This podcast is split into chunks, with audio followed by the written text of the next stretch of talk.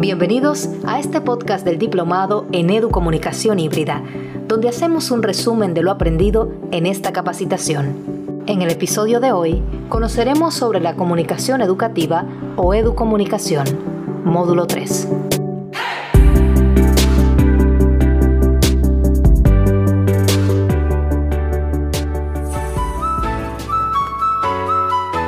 Saludos colegas, soy el profesor Roberto Rudas y hoy vamos a hablar sobre la educomunicación. Primero debemos dejar claro que comunicar dentro del proceso de enseñanza-aprendizaje no siempre es educomunicar. Transmitir los conocimientos de manera tradicional en donde el docente tiene la única y última palabra es educación centrada en los contenidos es un proceso unidireccional en donde un emisor llamado docente envía un mensaje llamado clase o material a un alumno receptor silencioso. Otro modelo educativo es la educación centrada en los efectos.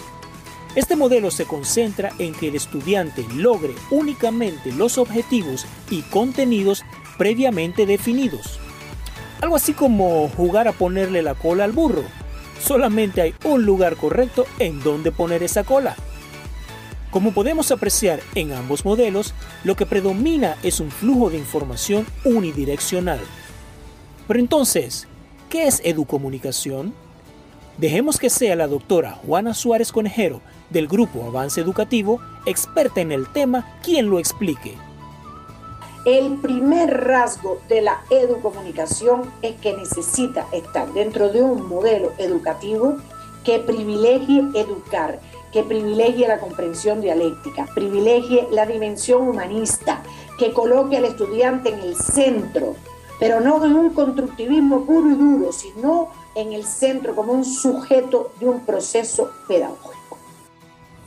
Podríamos decir entonces que educomunicar es el proceso pedagógico mediante el cual un docente con capacidades, competencias, habilidades, destrezas, disposición y buena actitud comunica, comparte, motiva y estimula a sus estudiantes. De igual forma, estimula el pensamiento crítico, la participación activa y promueve la evaluación entre pares, mientras desarrolla la comunicación afectiva en el aula. La educomunicación permite un flujo de información de ambas vías, en donde el estudiante se convierte en protagonista de su propio aprendizaje, mediante la investigación, análisis y conceptualización de la información recabada. ¿Cómo podemos nosotros, como docentes, poner en práctica los conocimientos adquiridos?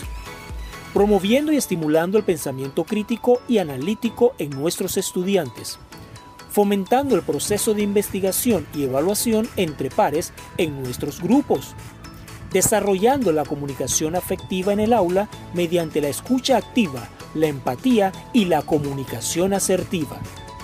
Y no olvidemos la importancia de desarrollar nuestras habilidades mediante el uso de las herramientas y tecnologías de la información y la comunicación. Esto nos ayuda a adecuarnos a las exigencias del entorno y a las expectativas de la educación del siglo XXI. Espero hayan disfrutado escuchando tanto como yo disfruté realizando esta entrega para ustedes. Se despide Roberto Rudas y nos escuchamos en una próxima entrega. ¡Chao! Muchas gracias por acompañarnos en este podcast del Diplomado en Educomunicación Híbrida, dictado por el grupo Avance Educativo. Te esperamos en el próximo episodio para que sigas aprendiendo con nosotros.